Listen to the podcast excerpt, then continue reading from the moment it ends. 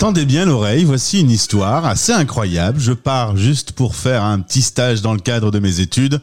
C'était il y a 19 ans et depuis je suis toujours à Montréal. Et on accueille Magali pour en parler. Bonjour Magali. Bonjour Gauthier, ravi d'être avec toi. Eh bien, de même, je salue Cécile, l'art et la manière qui nous a permis de nous rencontrer. Et Cécile me présente toujours des gens très optimistes. On va entendre euh, ton optimisme dans cette interview, j'en suis sûr. Elle m'envoie, elle m'envoie aussi des sudistes. Tu es originaire de entre Narbonne et Carcassonne. Tu es en Occitanie. C'est là que tout va commencer jusqu'à ce qu'un échange universitaire te donne la possibilité d'aller soit au Mexique, soit à Montréal. Euh, alors que t'aimes la chaleur, tu choisis Montréal. C'est étonnant.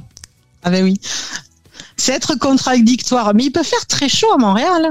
Tu sais que l'été à Montréal, c'est aussi chaud qu'au Mexique. Mais l'hiver, euh, moins. oui, alors l'hiver, c'est l'opposé.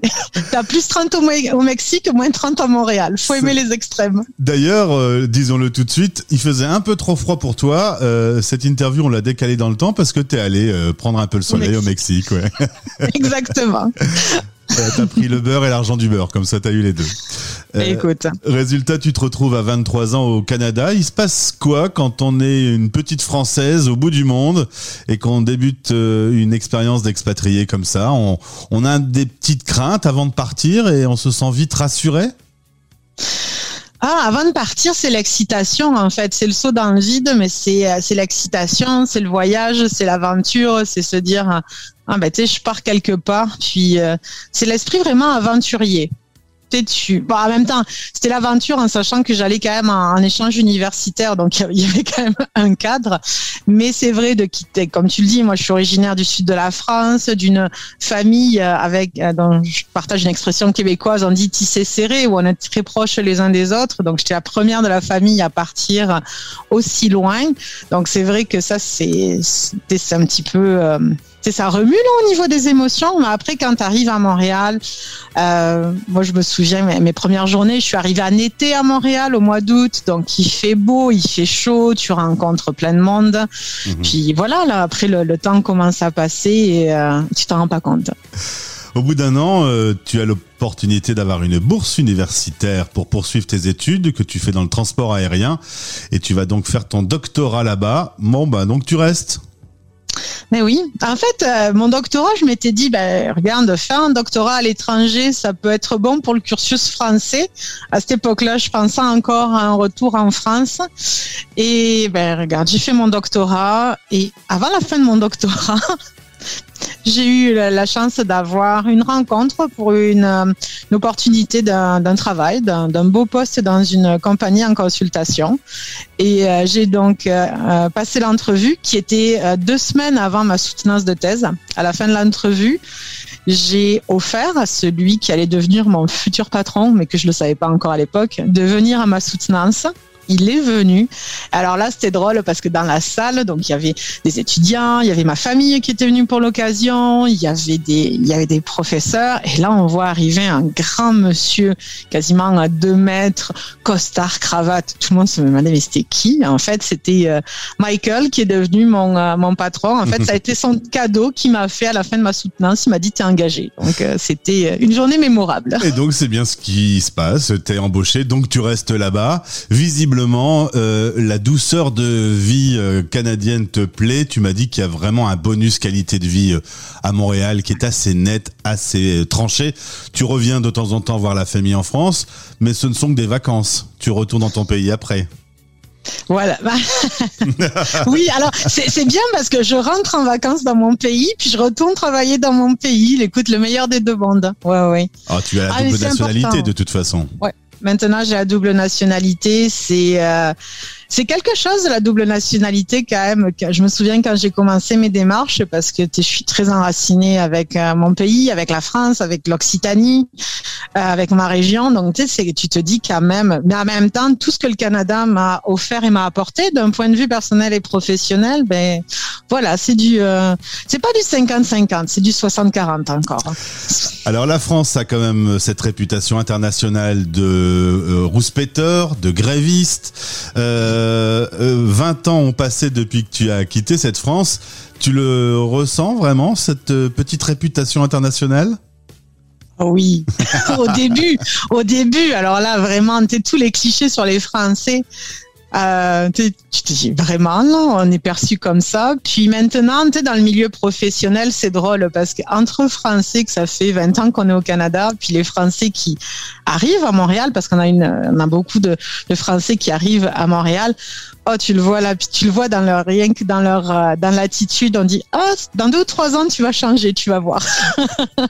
Oh, tu organises... On prend le pli canadien. Tu organises même des soirées pain vin fromage. Tu reconnais que le vin vient de France, mais sinon vous vous débrouillez. Ah, ben oui. Alors là, c'est vraiment drôle parce que je me souviens, il y a, oh, il y a deux ans, là, je rencontre euh, des amis français, maintenant des gens qui sont devenus des amis français, puis qui disent, ah, écoute, ici, là, on n'arrive pas au niveau du, du fromage, la nourriture. Alors, le vin, je suis d'accord, là, il n'y a pas de souci. Puis un soir, je les invite à la maison et on fait un fameux vin et fromage. Donc là, je mets un plateau de fromage hein, euh, sur, la, sur la table. Et il mange. Il dit, ah, mais ils sont bons, mais ce sont lesquels? Et à la fin, j'ai sorti les étiquettes et c'était que des, des étiquettes de fromage québécois. Et là, ils étaient, mais non. Je dis, mais oui, il faut juste savoir les choisir. Comment tu gardes le lien avec euh, la France aujourd'hui? Alors déjà, il y a eu le Covid. Pendant deux ans, t'as pas pu rentrer, je suppose. Heureusement qu'il y a les réseaux sociaux pour avoir des nouvelles, parce que la famille, c'est loin quand même. Oui, mais là c'est sûr qu'au début, euh, au début de la Covid, là si on remonte, ben, il y, a, y, a, deux ans jour pour jour, là quand tout tout est fermé, que tout est à l'arrêt, qu'on peut rien faire, le lien a été très fort avec la France, avec euh, ben, avec la famille. On faisait de, ben, des, des zooms, des, des, WhatsApp, puis avec des amis d'enfance aussi à l'initiative de ma sœur. Euh, on se faisait toutes les semaines, on se faisait l'apéro du dimanche et un de nos amis est cuistot. Et toutes les semaines, il nous envoyait une recette donc, on, achetait tous les ingrédients et on cuisinait la recette ensemble. Donc, ça a permis de garder des liens, d'avoir du plaisir. Ça a été, euh, c'était vraiment, euh, c'était vraiment top. Puis le lien, il est aussi parce que bon, ben, on suit euh, les émissions, on a accès à toutes les émissions télévisées françaises. Aujourd'hui, avec Internet, avec tout, on a, on a, on a accès à tout. Puis même à Montréal, de plus en plus, on trouve des marques françaises. Ça, quand tu vas faire ton épicerie, puis que tu trouves, tu sais, la marque française à l'épicerie, c'est une petite victoire. Tu te dis, oh, je suis à la maison. Ouais, Magali, tu m'as dit que d'ailleurs, en 20 ans, tu as vu euh, beaucoup plus de produits accessibles. C'était pas comme ça il y a 20 ans.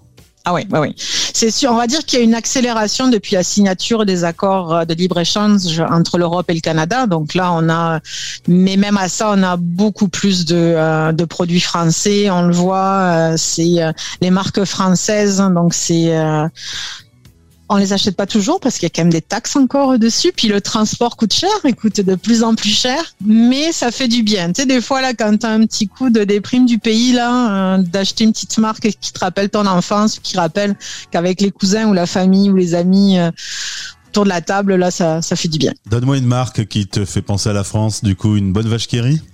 Ah, bah écoute, bah, je me souviens quand les Danettes sont arrivées. quand les, ah, écoute, les Danettes, ça fait quoi? Six ans à peu près? Oh oui, ouais, ça fait ça à peu près les danettes. Les premières semaines, on se, tu savais les Français là à l'épicerie parce qu'on était les seuls à acheter de la danette. Justement, puisqu'on parle de logistique, tu travailles aujourd'hui dans le monde aérien et dans tout ce qui est logistique.